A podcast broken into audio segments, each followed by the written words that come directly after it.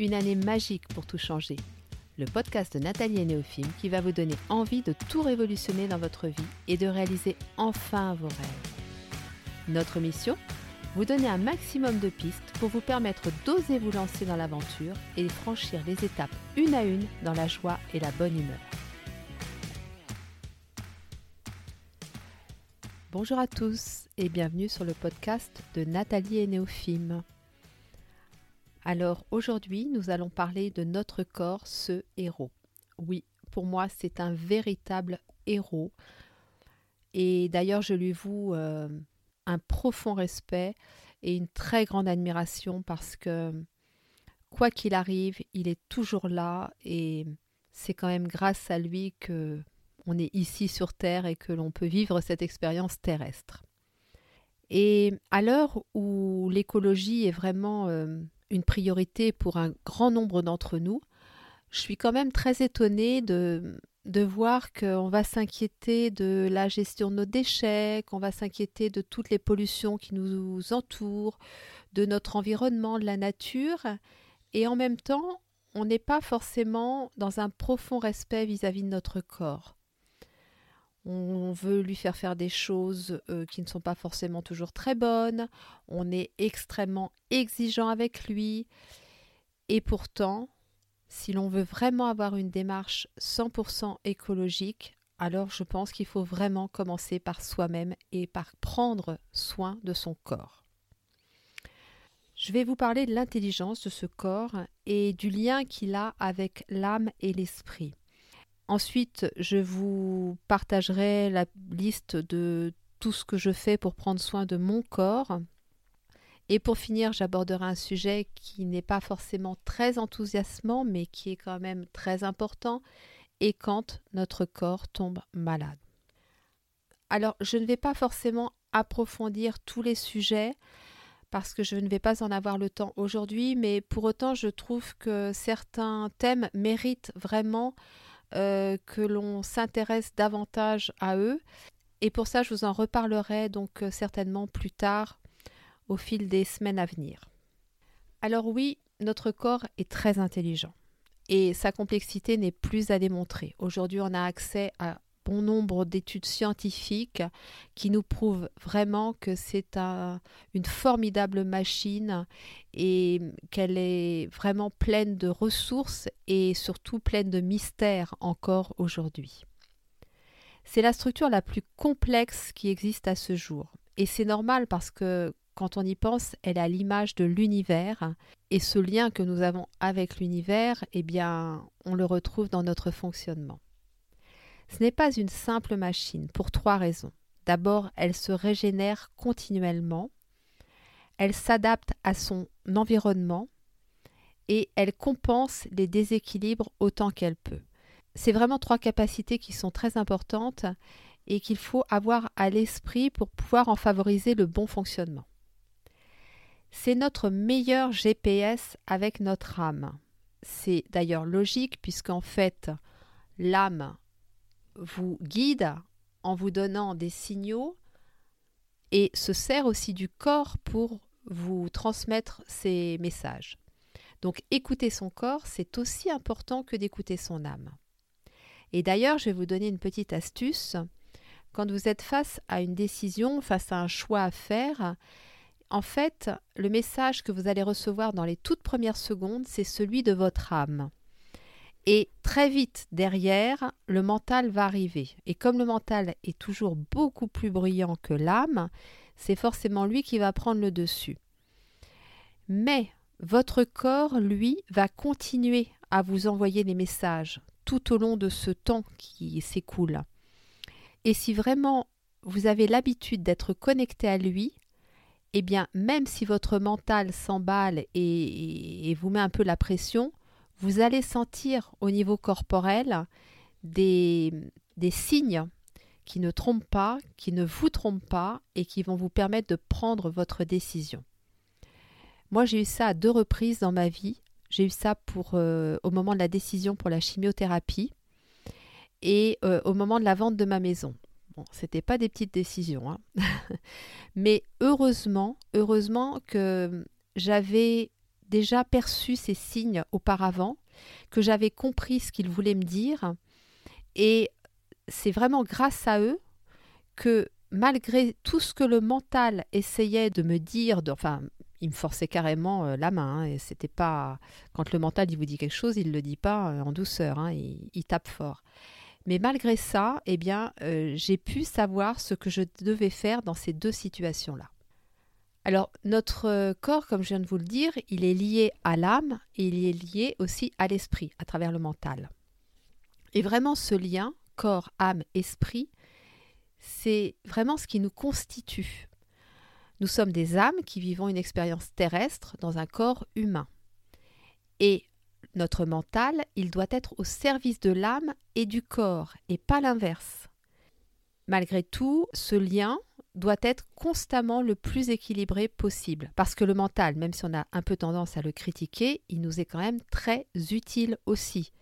Et c'est vraiment en favorisant un équilibre entre les trois que l'on va sentir cet alignement et qu'on va se sentir vraiment en phase avec qui on est.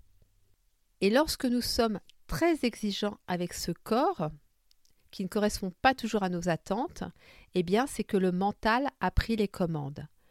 Et ce mental, bien souvent, il va se nourrir de tous les dictats de la société. Et c'est comme ça que l'on impose à notre corps des expériences qui vont au-delà de ses limites. Et aujourd'hui, c'est vrai que la société nous amène à avoir de très grandes exigences par rapport aux performances physiques, par rapport à l'image du corps idéal. Mais pour autant, qu'est-ce qu'un corps idéal? Qu'est-ce qu'un corps performant? Est-ce que vraiment c'est ça qui va conditionner notre bien-être? Et pour moi, aujourd'hui, un corps idéal, c'est un corps qui est en harmonie et en lien avec mon âme et mon esprit mais pas avec mon apparence physique. Et d'ailleurs, je voulais partager avec vous quelque chose qui m'est arrivé il y a quelques années. Euh, je suis tombée très malade et je ne pesais plus que 48 kilos. J'en fais 62 aujourd'hui, donc ça fait quand même 14 kilos de moins. Et j'étais très très mal. Euh, je n'avais plus d'énergie. Je, me souviens que je pleurais tous les matins parce que j'avais deux bébés plus ma petite fille de 7 ans euh, dont je devais m'occuper. C'était extrêmement dur. Et en fait, mes amis, surtout les femmes, me disaient Oh, mais qu'est-ce que tu as de la chance, tu es toute fine. Et vous pouvez pas savoir comme ça me blessait parce que je me disais mais en fait, c'est la seule chose qu'elles sont capables de voir, c'est mon apparence physique et elle n'arrivait même pas à voir que derrière cette apparence physique, il y avait un mal-être mais terrible qui m'avait conduit à tomber malade et que ce corps euh, ne me correspondait pas en fait. Voilà, donc vraiment pour moi, le corps idéal, c'est celui qui va être en harmonie avec mon âme et mon esprit. Alors comment prendre soin de ce corps?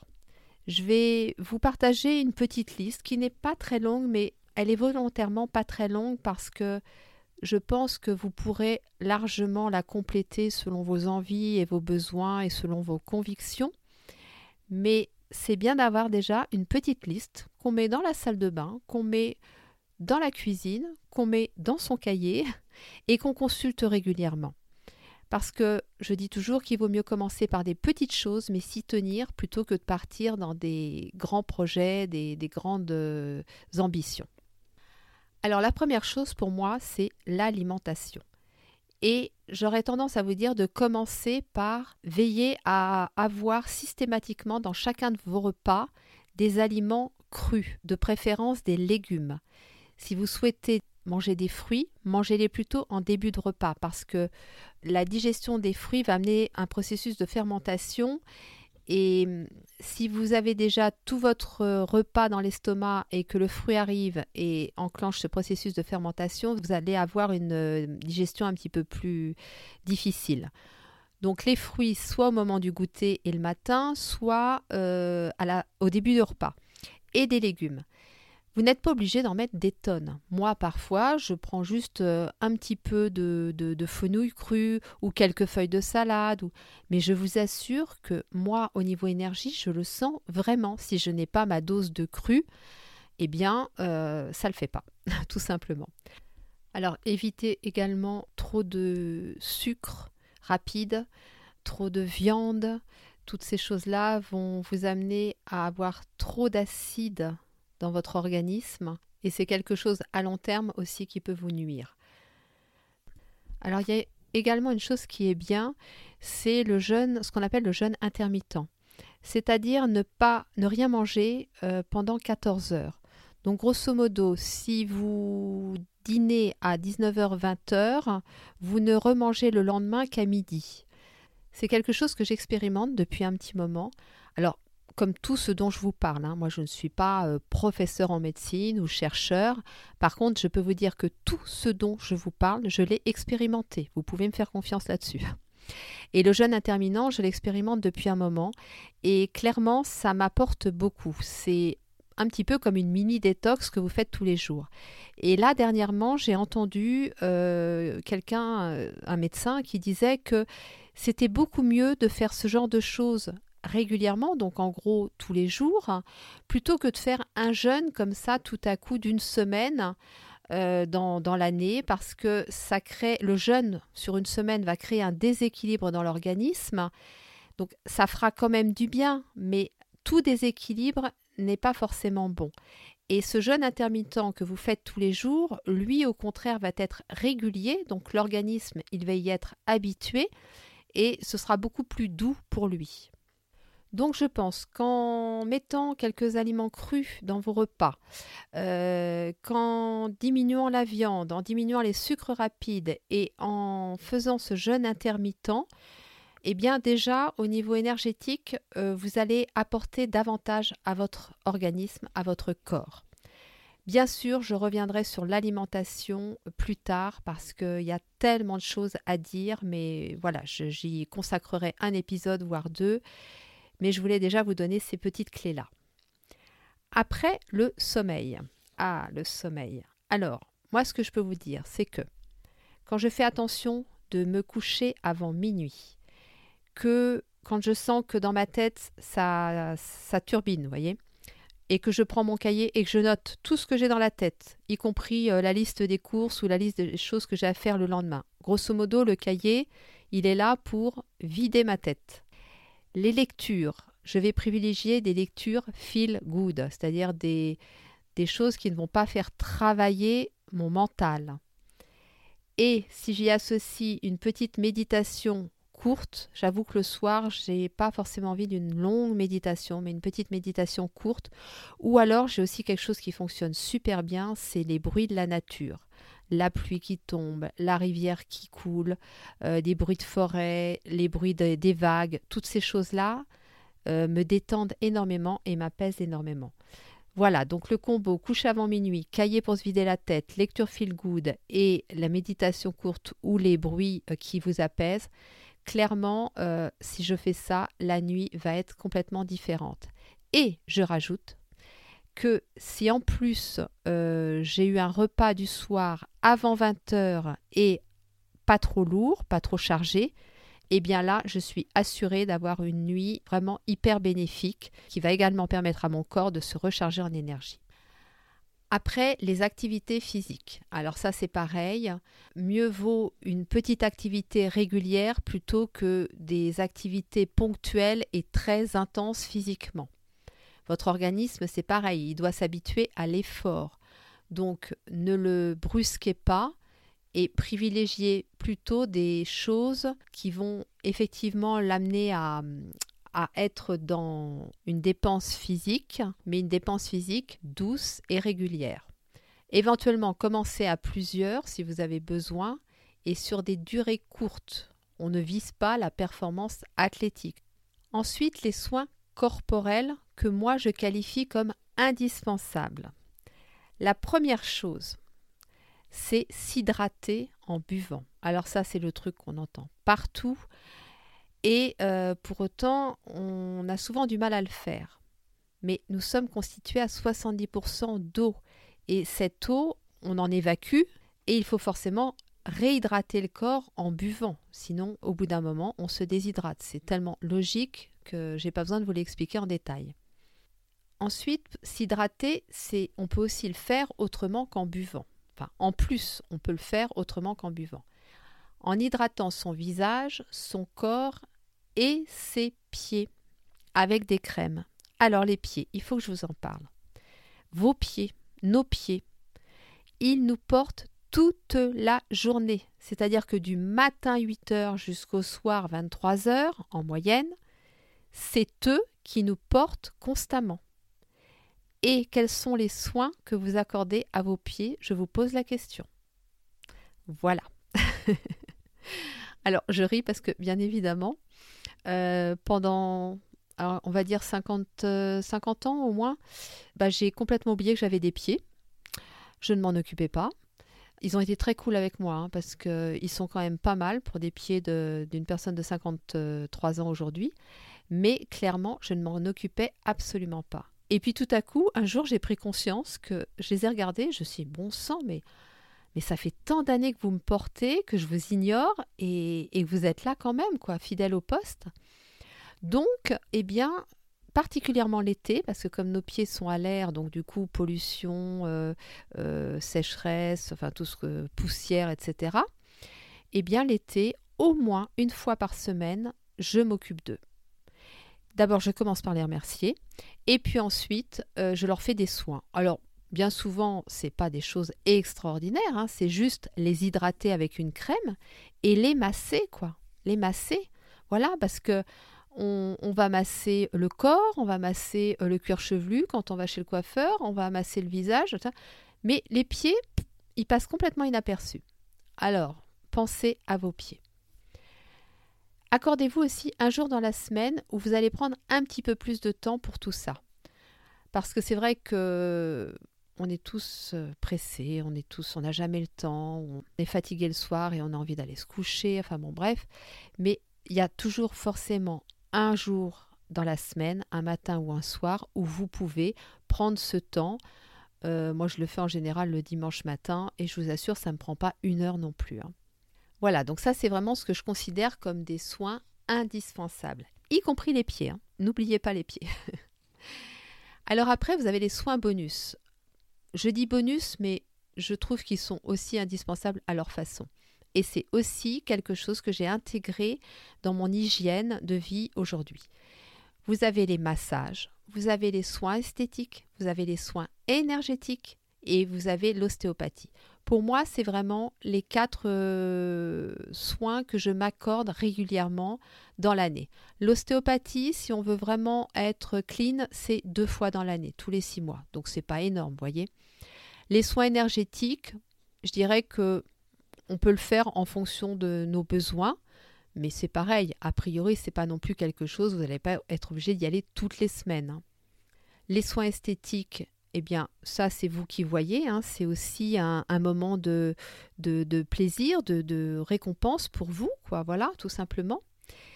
Et les massages. Alors, les massages, choisissez bien la personne qui va faire le massage parce que c'est pas anodin un massage, hein. c'est euh, un, soin thérapeutique, hein, il ne faut pas l'oublier.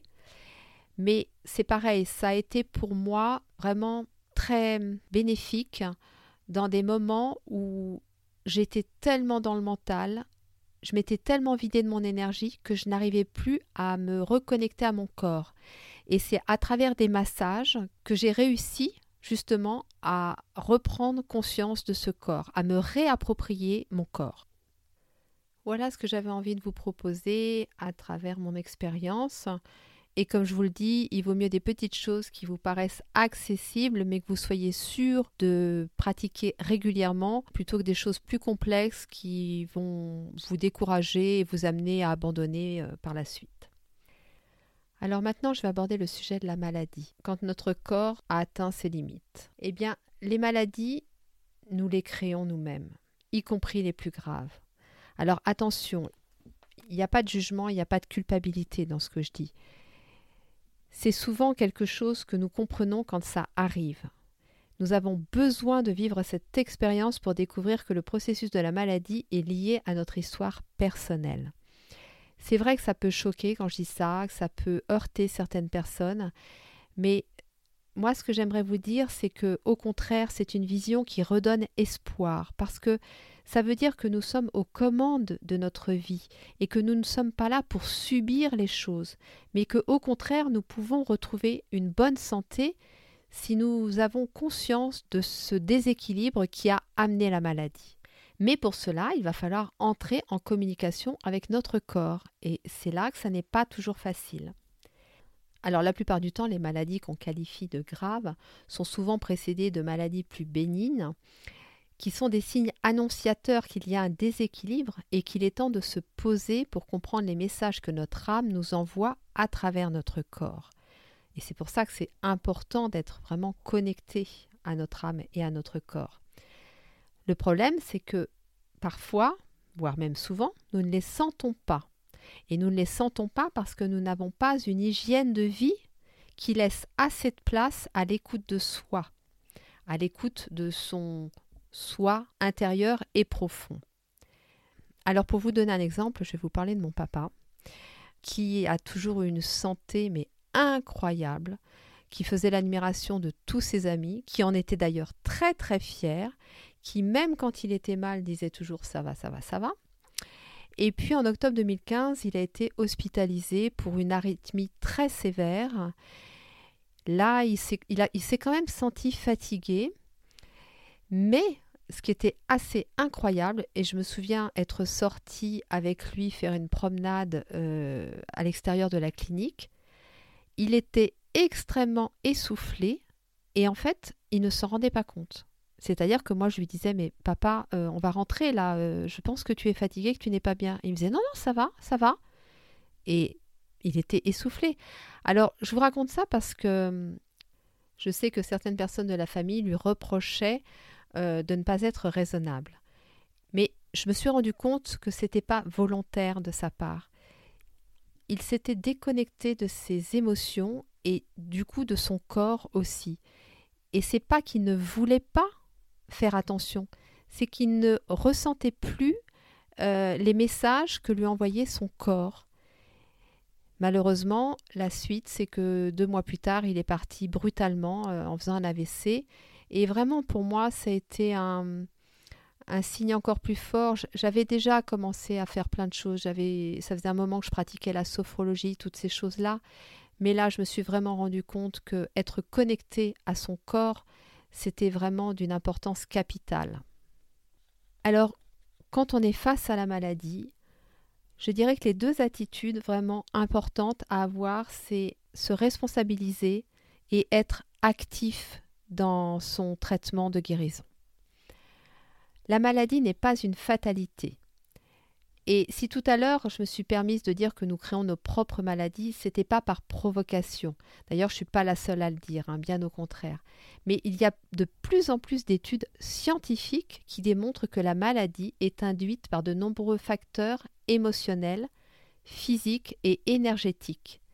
Et du coup, ça veut dire que nous avons le pouvoir de modifier cet état, puisque nous pouvons agir sur nos émotions, nous pouvons agir sur notre niveau énergétique et nous pouvons agir sur nos capacités physiques.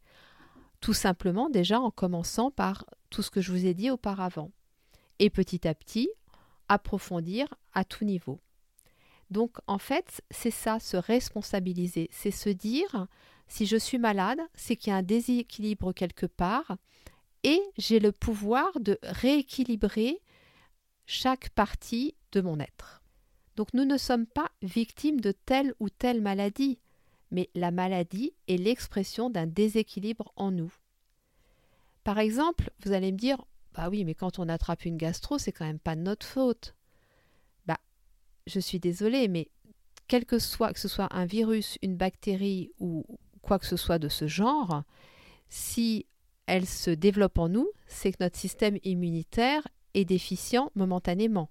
Et si notre système immunitaire est déficient momentanément, ça veut dire que énergétiquement parlant, nous sommes plus bas que d'habitude. Et je crois que j'en ai déjà suffisamment parlé, mais je vais continuer à le dire parce que j'ai une véritable passion pour tout ça. Nous avons le pouvoir d'augmenter notre niveau énergétique. Alors, une fois qu'on a bien compris ça, qu'on s'est responsabilisé par rapport à ce qui nous arrive, l'attitude qui va suivre, c'est d'être actif dans notre guérison. Alors, c'est pas facile parce qu'effectivement, c'est un moment où on est affaibli, où on peut avoir des peurs, où on peut avoir des croyances qui se réveillent, plein de choses comme ça. Ça demande de l'énergie, ça demande de l'humilité et du courage. Mais je vous assure que c'est possible. On pense souvent que les accidents, les maladies ou le handicap sont des limitateurs. Mais si le corps nous limite, c'est en accord avec notre âme qui a besoin que nous comprenions certaines choses. Ce n'est pas une punition, c'est juste le moyen que notre âme a trouvé pour nous réveiller. Et d'ailleurs, le nombre de personnes qui disent que le cancer leur a tellement appris ou que le handicap leur a permis de découvrir des choses incroyables, des choses qu'ils ne soupçonnaient pas. Donc, je ne dis pas que c'est quelque chose de confortable la maladie, bien au contraire, mais je dis que ce n'est pas pour vous punir. Et le but, c'est de partir à la découverte de ces messages que notre corps, âme, esprit nous envoie. Parallèlement à ça, c'est vrai, il faudra certainement accepter des traitements allopathiques parce qu'on peut en avoir besoin et ça peut permettre d'accélérer le processus de guérison. Mais il faut garder une attitude active dans son traitement, même pour les médicaments allopathiques. Ils auront une meilleure action si vous êtes dans une attitude active, y compris la chimiothérapie. Et d'ailleurs, quand je faisais mes séances de radiothérapie, pendant mes séances, quand j'étais dans la machine, je parlais à mes cellules et je les visualisais. Et je vous assure, je suis pas folle. Mais j'avais tellement entendu dire que c'était important et aujourd'hui je comprends pourquoi que je le faisais, ça, me permettait moi d'être vraiment active à 100% dans ce traitement et de ne pas être juste allongée là à prendre des rayons comme ça dans un état passif. Ce qui est important aussi, c'est de créer de l'espace autour de la maladie et de la souffrance, pour y mettre plein de petites choses qui vont vous faire du bien, y mettre de la joie. Ça, c'est super important. La maladie, elle est là, au moment où elle est là, elle va partir un jour, mais pour le moment, elle est là. Il ne faut pas qu'elle soit toute votre vie. Et ça, ça n'est pas évident du tout. La souffrance, pareil. Donc, essayez d'amplifier un petit peu votre capacité à percevoir les choses et d'y mettre des éléments qui vont vous faire du bien. Et vous pourrez ainsi créer une capacité à être intime avec cette expérience de la maladie, mais sans vous laisser emporter par elle. Et pour conclure sur la maladie, j'avais envie de vous dire une chose qui me paraît importante. C'est notre corps qui est malade, mais nous ne sommes pas cette maladie. La maladie, elle est seulement un moyen d'expression, de communication de notre âme à travers notre corps. N'oubliez jamais ça. Alors pour tous ceux, bien portants ou malades, qui ont tendance à exiger beaucoup de leur corps, ou qui sont fâchés après lui, car il ne répond pas à nos exigences ou à nos besoins, eh bien, j'ai envie de vous offrir une citation de Martin Elward, qui est un méditant chevronné, qui a dit un jour quelque chose que j'ai trouvé extraordinaire. Il parlait du corps et, et de tout ce qu'on lui reprochait à ce corps qui était trop vieux, trop flasque, trop ci, trop ça. Il a dit J'ai une bonne nouvelle pour vous. Aujourd'hui, c'est la journée la plus jeune de votre vie. Alors incarnez-vous dans cette vérité et vivez-la pleinement. Et je trouve cette phrase extraordinaire parce que on est tellement à vouloir des choses que l'on n'a pas et on ne se rend pas compte que ce que l'on a, petit à petit, on peut le perdre aussi. Donc, profitez de cette journée la plus jeune de votre vie. Et Néophime et moi, nous vous embrassons bien fort et nous vous disons à la semaine prochaine.